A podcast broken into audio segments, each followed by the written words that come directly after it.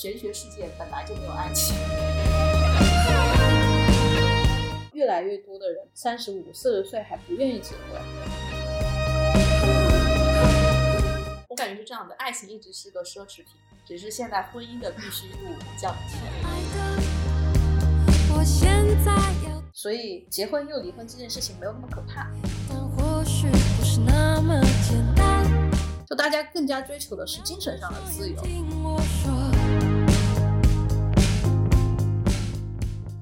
这是一档纵观东西方的泛玄学杂谈播客，我们浅谈八字、塔罗、风水，意在通过多维视角，助你趋吉避凶，百无禁忌。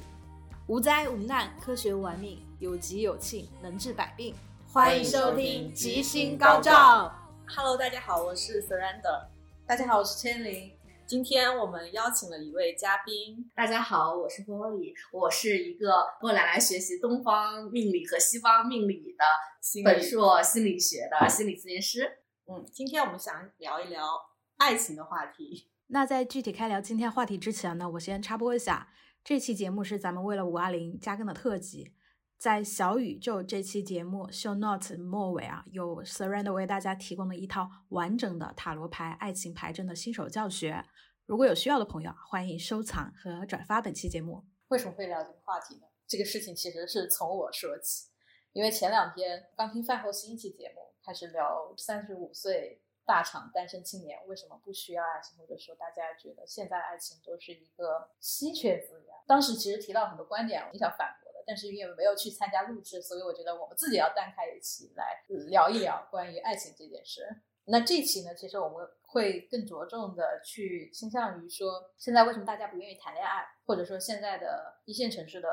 二线城市的白领为什么会觉得爱情可有可无？嗯，我们会从命理的视角，首先来看一看，就是什么是爱情。我是从一个普通人的视角来观测命理到底能为我的爱情带来什么东西的一个普通人的观察视角。普通人的视角肯定想的就应该是我可能会希望有一个同性或者异性的合作伙伴，然后能够大家在一起比较开心的一起生活，然后可能从精神啊物质上面都能够去给予和滋养对方。其实我觉得，在命理的视角里面，就命理里面，其实它并不是天然的存在爱情这个概念。嗯，因为其实，在古代的世界里面，没有人 care 爱情这件事情。嗯，在古人的世界里面，他们关注的东西，一个是结婚的妻子，然后另外一个呢，就是供他们玩乐的女人。嗯在男性的视角里面，所以其实，在古代很少会去讨论爱情这个东西。从星盘上来说，它其实没有纯粹的代表爱情的真相的东西。嗯，星盘上看有两种感情。嗯，第一种感情呢叫快乐，就是从感情当中获得快乐，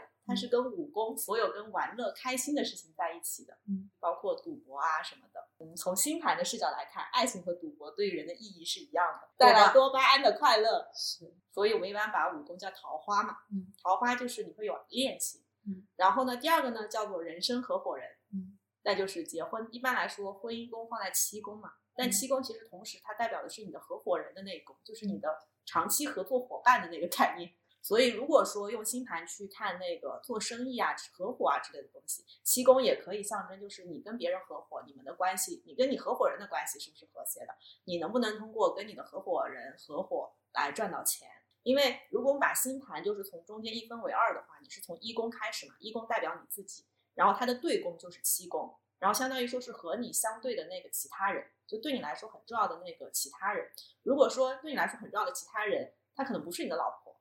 而是别的角色，那其实那个宫最重要的代表的是是那个人，而不是你的老婆。但是现在来说，其实就是对你比较重要其他人就是你的老婆嘛，或者说是女生的话就是你的先生，然后所以那个宫它会代表你的夫妻关系。你从这个角度来说，其实八字也是类似的。八字里面它有很明显的区分，我们不是分成年月日时四个维度嘛？一般看恋爱宫，我们会着重看时柱，因为时柱它其实从六亲关系上来讲，它代表的是你的子女宫。子女它某种程度上其实代表你一种天生的一种生理的冲动，这种荷尔蒙的冲动。这个嗯跟那个星盘是一样的，嗯就星盘看五宫嘛，恋爱，然后五宫也代表子女。嗯一般当这个宫被发动的时候，被合或者被冲，往往可能是你会有恋爱的年份。嗯，正儿八经看婚姻就不一样了，婚姻就是你那个日干坐下的地支，我们叫做夫妻宫。这个的话，其实就更加侧重于说，就刚才说的是评估你这段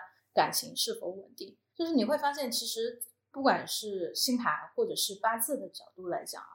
我们对于感情这件事情，其实我们看的是什么？比如一个不懂命理的人来问我们感情，往往可能是想就看我跟这个人能不能继续走下去，嗯，或者说我们是不是良缘，我们是不是彼此的正缘，嗯。但其实，在我们的视角里面来看，我们在帮你评估的是什么？评估的更多的是一个你们彼此性格的稳定性，嗯就是如果你们要长期的去组成一个家庭，然后这个家庭再开枝散叶变成一个小的一个家族这样子，你们之间的八字是不是存在一些契合度？是不是就像两个齿轮能够牢牢的紧密的卡在一起？其实我们评估的是这个东西。啊、就是你们单个个人来看，可能你的八字上是有偏重的。然后当你们两个人在一起组成一个集体之后，嗯那你们的八字在一起是不是可能因为互补或者什么关系，就让你的八字整体上变得更平衡了？是这种从八字的视角就是一段好的关系。对，所以其实，在八字或者讲东方玄学的视角里面啊，你如果从历史发展脉络的角度上来说呢，正缘这个东西，它其实不会精准的定义说就是一直在一起一辈子的那个人，就只要你们双方八字比较合适，比如说我们讲五行的关系，比如说你八字缺火，嗯，你的另一半他的八字刚好是火比较旺，你们俩就比较互补，满足了基础的互补，待在一起不难受。那其实基本上是可以算正缘的，不管你们在一起是三个月的时间，还是三年，还是三十年，都可以去把它理解成是正缘。所以不管是八字还是塔罗，它其实都是利用了一些方法去看我们的这段亲密关系是否能够稳定和长久的走下去，是否匹配。对我理解是这个样子，而且真的有很多人，就比如结婚之前，嗯合个盘，嗯就把这个男方的八字、女方的八字，可能父母要过来，然后找一个师傅一起来看一下。合盘它真正在合的是什么东西呢？我个人是觉得，其实它是在评估你们之间婚姻的稳定性。嗯，包括其实我自己有合盘业务。首先，我不看恋爱合盘，不看恋爱合盘的原因是在于你们俩谈恋爱就谈恋爱嘛，这些财务纠纷也都没有扯在一起，爱分就分，下一个更好。那但如果你们涉及到婚姻，从婚姻的本质上来说，婚姻其实它是保护财产嘛，并不是保护你们俩之间的这个感情。嗯，踏入这段婚姻之中，你就要去辨析清楚，在哪个时间节点啊，你的这一笔投资，就我们把婚姻当做一个投资来看的话，嗯你这个投资容易暴雷，嗯，或者说你这个投资在哪一个时间节点，它容易有很严重的亏损嗯啊。其实合婚的目的是在于评估这个东西。嗯哎，从这个视角来看，我觉得其实有时候世俗眼中的爱情和就是命理眼中的爱情可能是两种东西。对就是世俗眼中的爱情，它其实有时候它在追求一种激烈的碰撞感，不仅仅是快乐，就是它是有很多冲突、矛盾，就很 drama 的那种感觉。嗯大家会觉得，就世俗当中会觉得说这是一种轰轰烈烈的爱情。然后在命理的角度来说，就是所谓的良缘、正缘这些东西，其实都是追求一种没有冲突的关系。对，稳定的，稳定和谐，就不抓嘛，低内耗，就是命理眼中的好的感情，就是低内耗的感情。嗯但是世俗上比较想要的感情，有时候是要那种高冲突、高内耗、高 drama，很戏剧化的。那种 对对对对对，泰坦尼克号的那种，那种是世俗眼中觉得就是想要的那种爱情。对，因为不同的，其实像心理学的定义当中也是会有说激情嘛，然后亲密嘛和承诺嘛，嗯可能在世俗的那种偶像剧里面，它其实讲的都是激情的那一部分，对，但是像命理的眼中都是看我们的这些呃亲密和承诺是否能够如期的履行下去。对，其实，在塔罗里面就有几张牌是特别强烈的对应到偏向于激情的那种感情的。嗯比方说像高塔，嗯，它就是一道闪电劈中了塔之后，两个小人掉下来，嗯，它其实就有点像是爱情来的时候的那种被雷劈中，然后坠落感，嗯坠入爱河的坠落感。还有像命运之轮，它就带来的是一种命运带来的无常，然后让你们两个人分分合合，让你不由自主的那种感觉。嗯，还有像星星牌的那种虚幻的希望，嗯因为通常那种感情来的时候，你对这个人通常会带有一些不切实际的滤镜和幻想。嗯，还有像死神牌带来那种，就是你好像重获新生，尤其是像那种老房着火是吧？中年对，就是这种体验，其实就会比较像大家以为的那种爱情的感觉。这种感情其实都比较偏向塔罗里面恶魔那张牌的一个含义，就是它其实比较偏向于一个个人的欲望。嗯作为玄学工具啊，不管星盘也好，还是八字也好，都在劝大家面向现实，就走向和谐。是因为你这样你，你的生活或者说你的这个家族的关系，你才会更加的稳定。你小的东西稳定了，这个大的集团才会更加的稳定。它会更顺嘛，因为相当于你们这两艘船的质地差不多，然后互相能力又互补，那你们做一艘大船，在这个人生的海洋上航行的时候，就会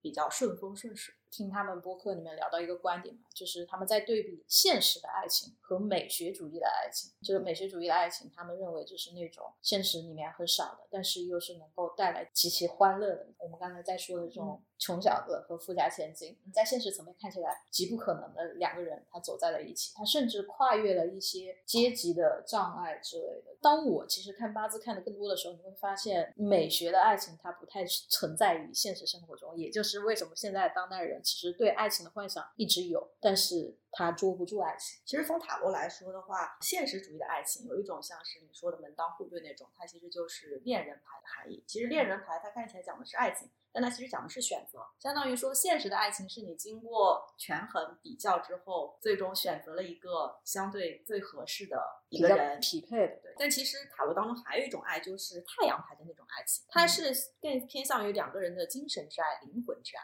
嗯我觉得它像是另外一种美学的爱情，就像杨绛和钱钟书，他们两个人其实整体也是门当户对的，嗯然后两个人的志趣也很相投，他们之间其实没有那么多的 drama，嗯但是他们的那个灵魂趣味都会非常的一致。现代的人可能一方面在就美学的爱情，一方面是在追求那种欲望之爱，就是你说的那种就是充满了戏剧冲突的；另外一种也在追求这种灵魂之爱。我觉得这是大多数现在人在单身的一个很大原因吧。就其实如果你纯粹追求这种欲望上的恋情的话，其实还蛮容易的，你社交软件划一划就好了。对，但是他大家可能会想要三个都有，就是既有恋人牌的现实性，又有那个恶魔牌的这种这种冲突感，冲突感，或者说是那种激情啊，那种就是欲罢不能的那种感觉，然后又想要有太阳牌的那种，就是相濡以沫，然后志趣相投、精神共鸣这种感觉。终于明白大家单身的原因是什么了。既要又要甜呀还要，这也太难了。因为古人其实他们会有世俗的那个就 OK，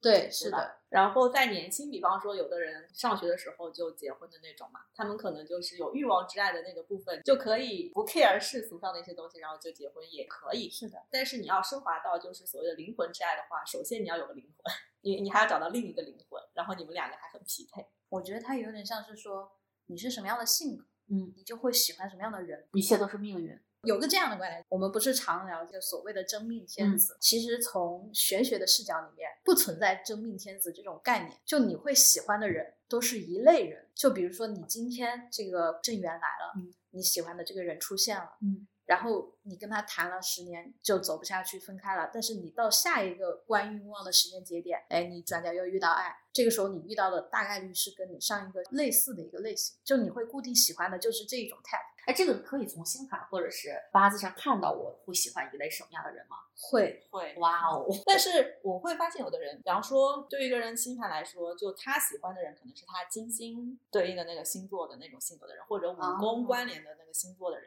但是他结婚的对象是月亮或者说是七宫关联的那个星座的人，但是金星和就是五宫和七宫出来的那两个性格可能是不一样的。这是下一个话题吗？就是我喜欢的人和我最终会结婚的人是一样的人吗？可能不是，不是不是，对，恋爱和结婚是两件事儿。是的，对对于星盘来说，就是刚才你说五宫和七宫嘛。对，然后呢，对于东方玄学的来说，我就是你的日柱和时柱。哦，我的日柱和时柱，我们可以就是现实当中来看一看吗？方便讲你的吧？对，可以啊。对，比如说你是一个人生的日柱，不是那个吃的人参啊，就我们讲是天干地支里面的壬水，然后还有申金这两个。你的另一半呢，就相当于是这个生金，我们讲金是生水的。嗯从五行关系上来讲，你未来的另一半或者你会喜欢的另一半，他是那种拖着你的，他是各种方面都来帮助你，来 hold 着你那我会喜欢的人？你会喜欢的人，我看一下你的时柱。我们来看验证一下。我不知道我会结婚是什么样的人，但是我知道我喜欢什么样的人。你喜欢的人庚子这一柱对你来说是一个偏硬加劫财这样的属性。那偏硬说明他爱好是比较偏小众一点的，会捣鼓一些自己的一些很喜欢的一些研究的领域。然后劫财这个属性就是，首先他的性格必须要独立，嗯必须要上进，嗯不能说就躺平的这种性格。嗯。跟你之间的关系最好是朋友的关系，哦，嗯，不能是说你要管着我或者我管着你怎么样，大家嗯。就是一个平等齐平的一个状态啊、我们有共同的话题，或者说我们有共同的一个生活理念，走在一起，这是你会喜欢的那种类型，哎，那他其实后面跟和我结婚的也不冲突。不冲突。从你的星盘上看也差不多，因为从你的星盘上看，就是你的五宫是在巨蟹座嘛，嗯就你会喜欢的是那种就是比较温柔，然后我会喜欢巨蟹座的，对，就偏向于巨蟹座那种性格的人。嗯，然后你的那个结婚对象是就七宫是落在处女座，啊，嗯，所以你的结婚对象可能会偏向处女座那种性格的人，就是比较愿意服务别人、细心、比较细致的那种人。呃，我谈恋爱的对象几乎都是处女座和天蝎座。那那下一个呢？就是比如说，我如果有一个男朋友了，或者是想要结婚的对象，嗯其实就是通过合盘来去看我们是否匹配嘛。对对对，我会建议啊，大家如果真的要看合盘，就首先这个人是想结婚的对象，嗯嗯你看一下合盘是有必要的。现实的角度上来讲，大多数的命理师看合盘是比看一个人的八字要贵的，因为他要同时处理两份两。对对对，工作时间成双了嘛。你先把盘合了，结果咔嚓某一天又分了，那岂不是有点划不来嘛？会不会存在着就是看盘看的多了就不够那么准？不太会。比如说你今天来找我看八字，或者你后天又去找他看星盘，嗯你会发现就是这过程就我们两个师傅是在盲人摸象，嗯，大象是在那里，嗯，就我告诉的可能是这个大象腿摸上去是什么质感，嗯然后 Serena 告诉你的是这个大象鼻子摸上去是什么质感，嗯但是你会把这些碎片凑在一起，你会发现，而且它有些地方是共通的，它就完整的测出了这个事件的原貌。其实我感觉一般就是你有一段具体的感情的时候，可能是用塔罗看会比较准，嗯而且就是也比较简单。嗯我感觉星盘或者说八字都比较适合看你人生的格局，嗯或者说大体上的一个特质是什么样子的。然后到具体事件上的时候，因为你的这段感情啊，你的一段特定的感情，可能在你的星盘上根本就没有呈现，它可能对你的人生来说不一定是重要的那件事情，也许此时此刻的这个人，他只是我人生当中的波澜的一体。，对，只是一个很小的过客，嗯，所以他在八字上面可能并不会显现出来。然后还有一种情况呢，就是你去合盘，你可能会发现，哎，合着和你合适的人还蛮多的，嗯，但并不一定会但并不一。定对，就你俩合适，并不一定就是，并不代表说你俩就一定会走到，就一定会结婚，为什么合适但并不会结婚？因为会有当年的运势的一些冲撞的问题。就比如说你俩是合适的，但是当年的年运加上了之后，可能你俩是没有那么合适的。啊，就把男女双方比作齿轮，你看上去他们俩好像是很匹配的，嗯但这时候你把它卡在一起，你发现卡不上，就是那个时间、那个 timing 不对，哦他可能就就此爱人错过。也会有这样子的。如果换另外一个，就是那就可以看 timing 嘛，就是大概什么样的时候 timing 它会有一个什么样的人出现。对，是的，其实一般这个就看你自己的星盘或者看你自己八字就知道了。比如说我告诉你，你这段时间你的感情欲望，其实对于你来说，你就应该想办法，比如说在这段时间里面多去社交也好，多去主动认识一些人也好，就把自己的这个搜索范围增加了。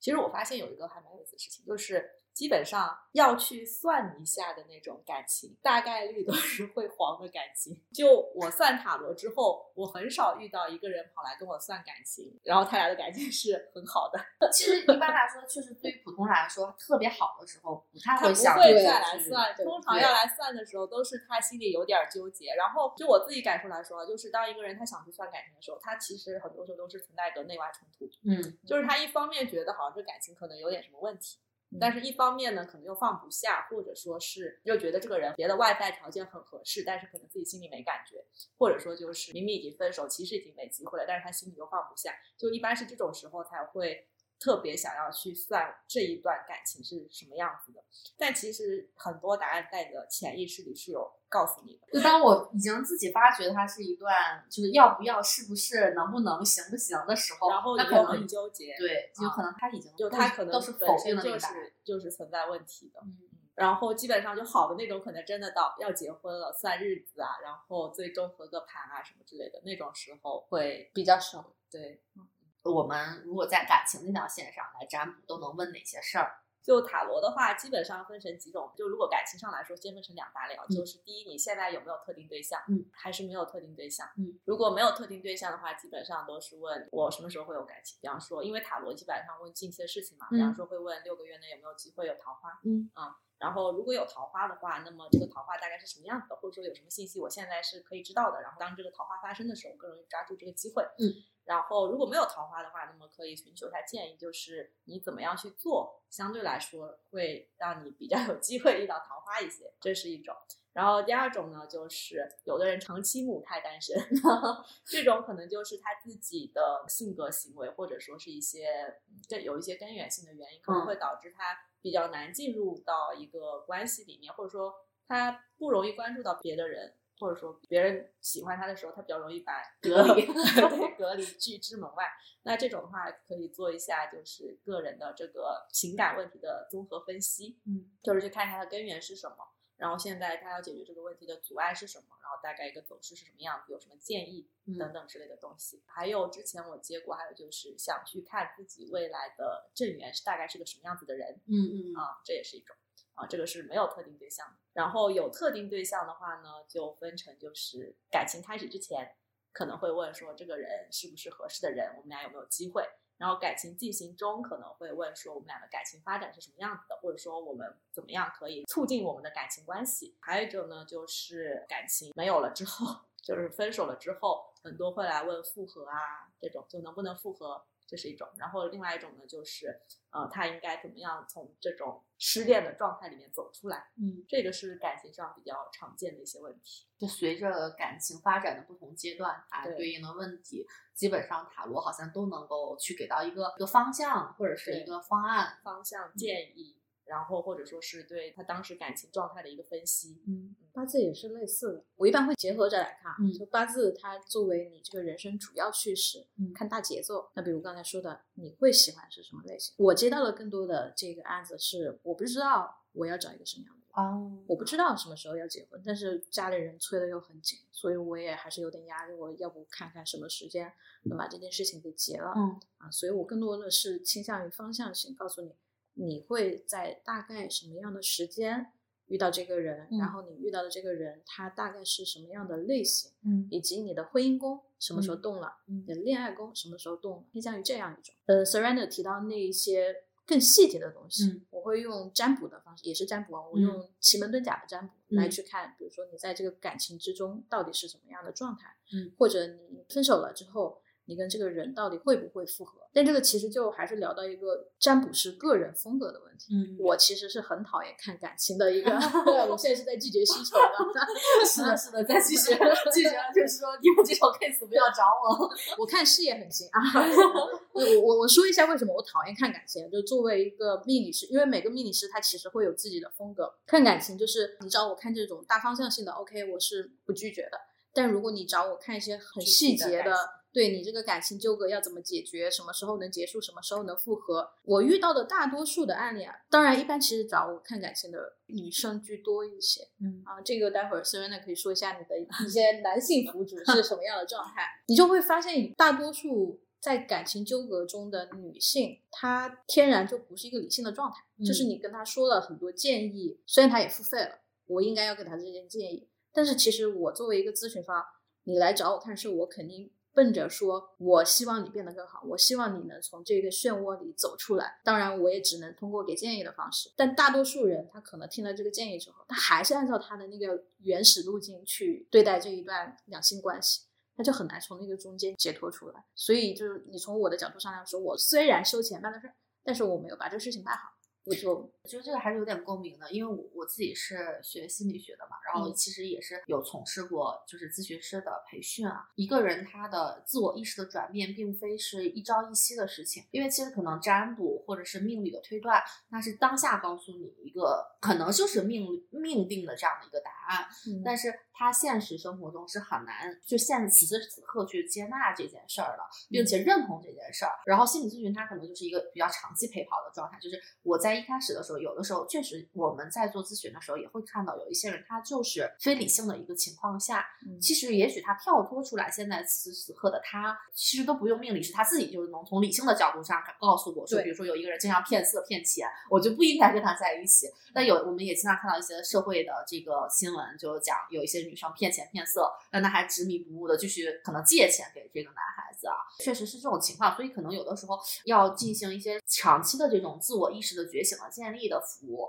也许可能会就是从命理师希望能够就是来访者他能够变好的这样向好的方向要去陪伴他走一程，就我我觉得可能是有的时候是这样的，而且有的时候其实像心理咨询师很忌讳贸然的给出建议的，其实咨询和占卜当中有非常大的一个不同，咨询是一定不会去给这个来访者建议的，那我们会去引导他去想到这个建议，就我们一定是引导和陪伴。就比如说，我觉得你可能会去跟他应该分手了，他现在正在骗你钱、骗你色，你们可能也许命理师会这样去告诉他。那我们可能会去想说，你自己觉得一段好的感情应该是什么样子的，引导他去有从一种理性的角度上去来去思考这件事情，然后引导他成为一个理性、健全、完整的人格，处理和判断此时此刻他应该。用什么样的方案去处理现在的事儿？其实我觉得像塔罗看感情啊，我觉得感情的 case 比较多。嗯我是觉得，其实塔罗看感情，你要看出来说这个感情最终走势是会什么样，基本上还蛮简单的。为什么啊你接的感情会比较多？嗯，就可能 确实回溯一下那个起源是什么？起源是我有一次帮一个男生看感情，看完了之后就觉得，就是男生原来也会那么纯情，然后我就把这个感慨发在了极客上面，然后后面就有很多男生加我 看感情。其实我是刚才我是想说那个用塔罗看感情看走势是蛮容易看出来的，但是比较难的是找到那个能够点醒 这个辅主的那一个点。点醒那个辅主的点是指的什么样？就是一个男生他会来看感情，就或者说任何一个事情，一个人会来看，他嗯说明他是存在着一个纠结点的。嗯，就是如果他很他的方向是很笃定的，比方说我就是要跟这个人复合，他是不会来看的。通常他会来看，他就存在着他自身，他就存在着一个矛盾，就是我到底是要去努力追求复合，还是说我就放弃？是在纠结中的。一个不纠结的人是不会来看事的。那一个人他之所以会纠结，然后最终但还没有办法做决定，就是因为其实他内心某一些隐藏的东西其实没有被翻上来，或他自己没有识别到的。有时候你在看牌的过程当中，一旦能够把他的那个东西翻上来点到，他其实就会马上能够接受你的意见。哇，这个就我觉得是确实很神奇的一个点。有一嗯次我自己作为来访者去见心理咨询师，这当然前面有一个背景，就我大概有看一年多的那个就是心理咨询师，其实没有一个特别好的转变，就之前可能比较抑郁，还后面还比较抑郁啊，一年多也没有变化。然后后面我换了一个咨询师，然后有一天我们两个。去聊的时候，他就问我一个问题，他问我，他说你有没有跟你的咨询师哭过？嗯，然后当时我，我觉得他说完这句话，其实我就已经开始要哭了，那个眼泪就已经开始蓄起来了。他后面跟我讲说，其实是因为我没有跟前面的咨询师能够建立起来信任，敞开心扉。嗯但其实可能他问了我这句话的时候，我已经在内心当中给他做了比较安全和信任的一个锚定点了。在此时此刻，我可能那个时候想的就是，我可以在他的面前哭，就是放弃我的防备。但是放下我的防备，其实是接纳了我自己，因为我我可能始终都是把自己就放在那个比较就相当于说你自。己没有太接受自己的那个部分，所以你不允许那个部分在他人面前展现。对，所以其实可能塔罗它用一种象征，让别人去接纳那个自己没有被看到的自己。嗯，或者说是占卜师通过牌面的信息，嗯发现了这个人身上，就是发现了他潜在的那个冲突点在哪里。就这个可能是会需要更细致的牌面分析才能发现，因为大流向真的就是还蛮明显，比较 容易看。这个就是在心理咨询师当中讲的，就是觉知和觉察问题永远是第一步。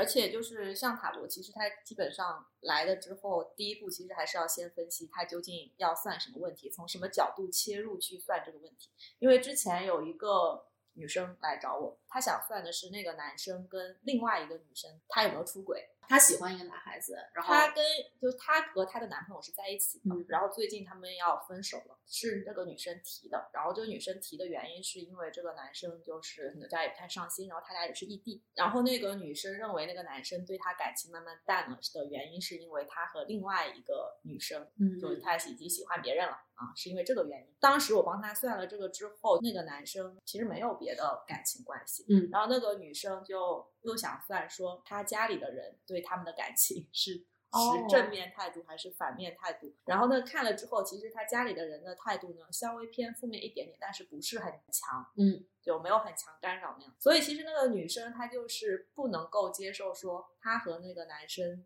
之间的问题，其实并不是外在环境之类的导致，其实纯粹就是他俩之间的。沟通交流，因为那男生换工作了之后，嗯可能两个人就慢慢的没有什么话题了，嗯，就情感感受体验上不能相互匹配了，所以他们才分手。就他不太能接受这件事情，他就一直觉得是因他想找到一个外界的，他想找到一个外界的东西去解释持他解释说这个他们会分开的原因是因为外部的一些原因，就不是他俩本身的那个因素。他始终没有面对自己在这段感情当中的问题。对，就他俩这段感情本身是有问题的。嗯然后他其实前面就不会说这个东西，帮他看牌的时候就是看两个人的互动，然后看那个就是他们整个走向的关系，然后他们问题发生的转折点，其实都是就是看到就是他们之间的那个沟通减少，然后沟通不畅，相互之间变得越来越冷漠的这样的一个走向。时间和空间带给他们的对，原因。是的，就是他其实一开始没有讲他们是异地，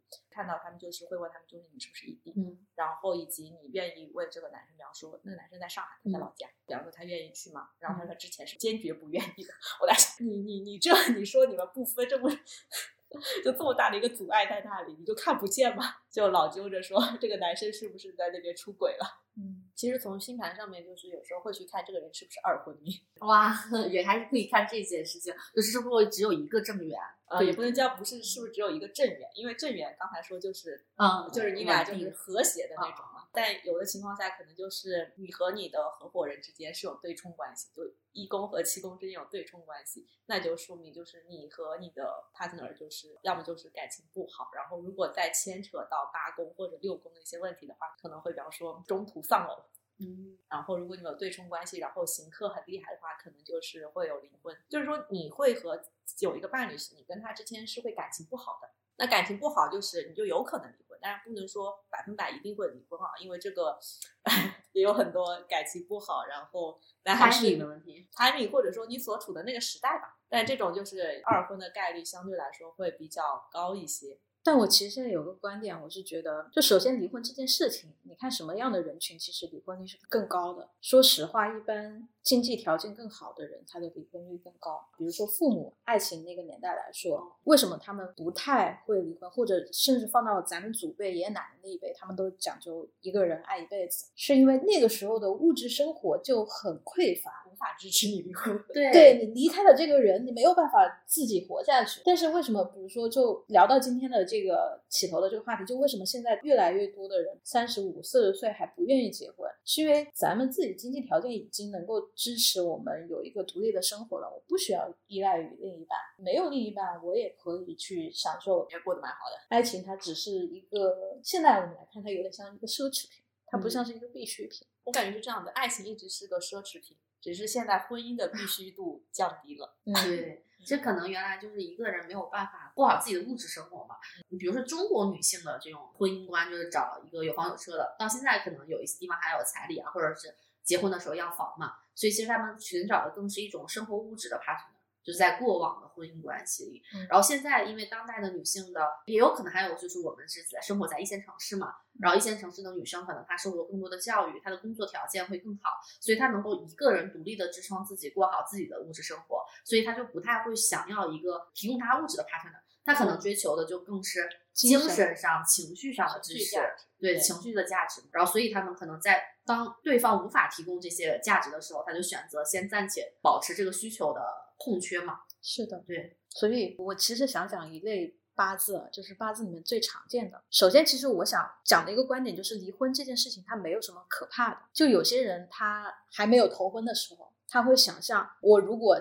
结了婚又离婚，这件事情非常的不好。他觉得这件事情是一件对他来说又要面临这个道德指责，又要面临这个生活上的一些经济的一些压力的这样一个情况。你不管古往今来怎么看啊，即便拿古代来说，比如说苏轼他的八字，苏轼一辈子他活了六十多岁，他一辈子有过三四个女人。就他的婚姻虽然每段都是线性的，但他不是一辈子就跟定一个人的，所以你中间丧妻耶，对他他他的八字是有点克妻，就真的嗯是把妻子往死里克的那种。嗯他娶的每一个老婆都比他小，第一任是他的一个表妹，然后第二任是他那个表妹的一个远房亲戚，然后比他小个十几岁，最后又是他身边的一个那个丫鬟，然后一直跟着他，然后又嫁给了他。啊，是那个什么云朝云是吗？他每一任妻子都比他走的比较前面，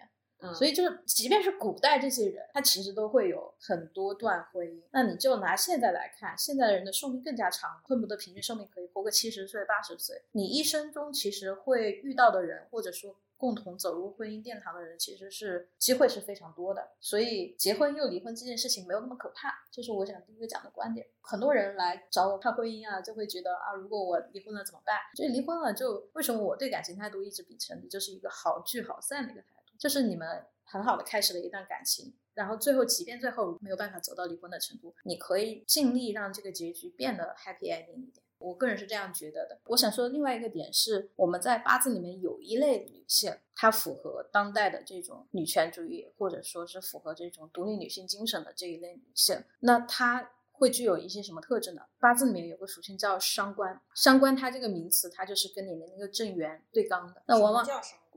伤官？伤官这个属性，它放在你的性格里面，它会让你有反叛精神。就哦如果从这种传统的，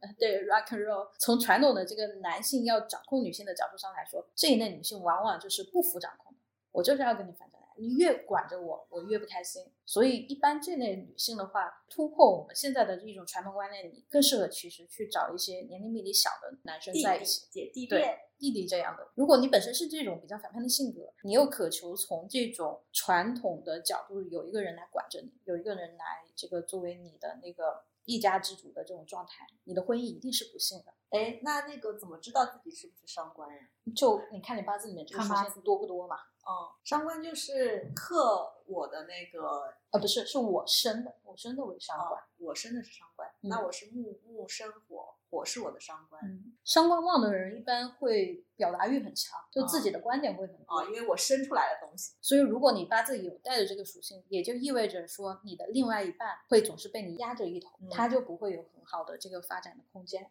那体现在生活中，就是这类女性，她会对她另一半会有很多的要求。讲回这个点啊，就为什么现在三十五岁这么多人越来越多都不谈恋爱，甚至不结婚，是因为现代社会的发展，它越来越多时尚型的人出现了。就大家更加追求的是精神上的自由，包括像我们的一些物质上的享受也好，精神这些方面也好，他不再关注说我是不是要服从于某个东西。所以当这些属性越来越多，如果去对比西方和东方的这种主流思想，西方的这种自由主义，它就是时尚的特征的体现，所以会越来越多人觉得我不一定需要进入到一段婚姻之中。为什么现代的那个就八字里面时尚多的人会变多呀？我觉得它是一种淘汰机制。因为八字是由你出生年月日时决定的嘛，进化嘛。时尚型的人的那个时辰更容易生出来吗。比如说，时尚型的人会更适合当代社会的生存，因为你更有表现欲了，哦你更有表达欲了。哦，就是你的哦，我知道了，嗯因为他们表达了，在网上能看到，所以我们看到很多人宣扬说什么三十五岁不结婚，但是一大堆二十五岁就结婚的人默默的没说话。我是觉得就是刚才说的那个东西，其实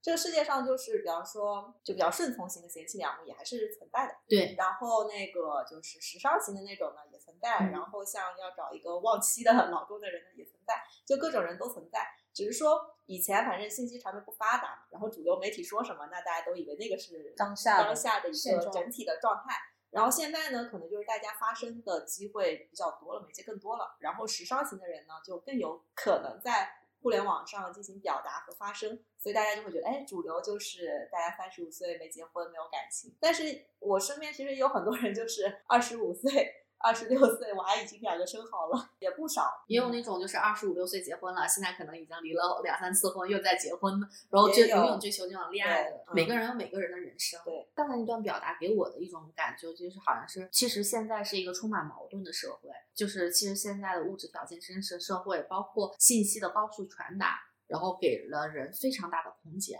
其实，其实这个巨大的变化仅仅是在过去的三十年当中。是的，但是这三十年当中给人以巨大的冲击的同时，它的这种历史的底蕴和它本身就这种结构性的，比如说你爷爷的观念可能还是原来老的观念嘛，但从父母到我们这一代生活的观念已经发生了巨大的变化了。但其实可能整个的就是这种社会的组织还是没有一个转变的过来，所以很多人其实也许还是拿着老一套的传统或者是老的一套的价值观去找另外的一个人。但他发现他跟他现在的精神内核是有冲突的了。就我们从命理上可能是很清晰的知道他需要一个什么样的人，嗯但是他从他自己本身的就是接受到的认文化对认知上，他其实是并不知道我到底是一个什么样的人合适我，或者他现在处在一个冲突和矛盾的状态当中。比如说，其实可能从老的这种观念上讲，就是说你需要一个呃有房有车的，然后生活稳定的啊，就是按老观念，你要找个正官，嗯对你找你找一个这样你找一个这样的人去，你是比较匹配你和合适你的。嗯但可能在你的心理上说，我可能需要一个情绪价值，我需要一个安全感，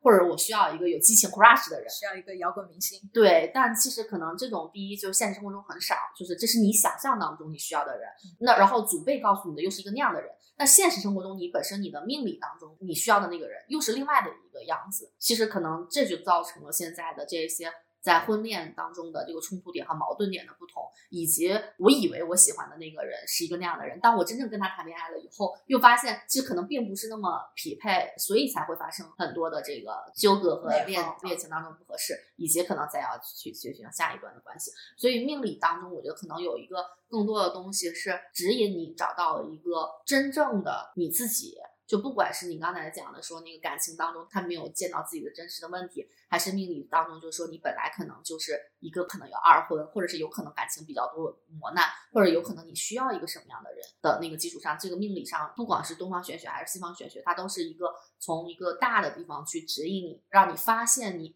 探索你自己的一个媒介。就我刚才我们在聊之前也讲，就我觉得可能有的时候你现在经历所有的苦难、所有的波折，都是冥冥当中就已经就是在这个命运当中已经为你画好了这个故事的高潮、跌宕和起伏了，只是你自己不知道。然后不管是命理师还是咨询师，他都是在这些波荡起伏的过程当中，也许会去就是帮助你走过那一段时间的某一些人。但其实他受到的磨难，可能他自己还是要去做。然后，如果我们接触到了命理，可能会更坦然的去面对它吧，就是知道了我可能会必定要啊，像今年一样。刚才 命理师帮我看，就说今年有点破财，就是我可能会在破财的时候没有那么情绪上的更大的波动，就知道哎，此时此刻我是在破财，就我今年应该可能要这样，会有个那个兜底基础在对对对对对，我觉得命理可能更多的是做这件事儿，然后让人更能坦然的去接受。你比如说，我现在已经三十岁了，但没有男朋友，然后他告诉我说：“哎，你可能近五年确实没有特别好的桃花运。”那我这个时候可能就会向自我的成长或者是事业上去努力了，并不会太 struggle 在这个现在没有男朋友的困境当中。然后也有一个借口跟父母讲说：“哎，我做命理师跟我讲，近五年不会有好的桃花出现，一定好的桃花出现什么三十五岁之后这样的一个借口吧。”我觉得这个也是你们未来服务项的一个很大的需求点啊。提供了一种倍数服务。就是相当于说让你能够更好的去调配你的精力分配，更从容的面对困难。一个就是相当于以优化你的精力配置的方式去啊，就像就像炒股一样嘛，板块轮动，提前告诉你今年这个板块要轮动了，赶紧把钱撤过去。对对对对，就是你的人生相当于也是各个板块轮动嘛，然后把你的精力，你在不同的时候要把你的精力投放在不同的板块上面，比较容易有收获。所以我觉得可能刚才我听完命理的这种感觉，就是八字是告诉我们一生比较大的格局分配，嗯，然后那么奇门遁甲和这个塔罗，它是针对一些具体的事情或者具体的时机，我们来进行这件事情的占卜，看有没有一些好的解决方案去解决它。而且我觉得它还带来一个东西，就是如果你了解命理，你就会发现，哎，这世界上形形色色什啊，么样的，人都有。因为其实命理上就是把人分成了，它其实进行了一个分类嘛，标签对标签分类嘛，感觉形形色色都有。有时候你会对自己的命运就更加接纳一点，就是也不是一定非要那样嘛，因为本来就有很多类型啊。嗯，其实有了问题，一个是解决问题，第二就是接纳问题嘛。对，就接纳了就不是问题了。就命理告诉我们，这个世界上有非常多不同类型的人，每个人都会有他自己的人生路要走，对，都有自己的坎坷要去经历。然后我们需要做的就是发现这个问题，然后解决这个问题，或者接纳这个问题。以及我觉得有时候不要被网上的那种对所引导言论独立思啊考我觉得不一定是说是独立思考，就是你要从自己内心的体验和感受出发，嗯，就是你真实的感觉是什么样子的。我觉得现代人有一个问题，就是意识过于活跃，然后离自己的感觉太远，就接收各种信息啊什么的。因为网上很多信息就是比较对立嘛，他没有从自己真正生活的经验、感受，他自己需要什么的角度出发去看，说哪个东西可能是更加适合他的，或者说他自己想要的是什么东西。哎，这种其实这一期我们价值当中拔的还挺多的。是的，中间上过太多价值，中间上过价值上什么价值。这一期的话题是三十五岁为什么很难找到对象，然后我们就发现我们可能要寻求自己内心真正需要的东西，自己内心真正的锚定点的需求。然后第二个的话就是找不到了也不用恐慌，也许命里就没有。就是感情不是人生的唯一。对，也许还可以从事业呀、其他的财运上去去寻找了。然后第三个价值就是，我觉得还是回到那个勇于尝试。如果不合适，我们也可以再分开嘛，就包括离婚，也不是什么稀罕事，对吧？没有什么关系。对，没有什么关系。然后也许这就是命里就需要这样的波折。嘉宾总结陈词，来帮我们总结陈词。两个废物。走过，如果没遇过，回头转头还是错。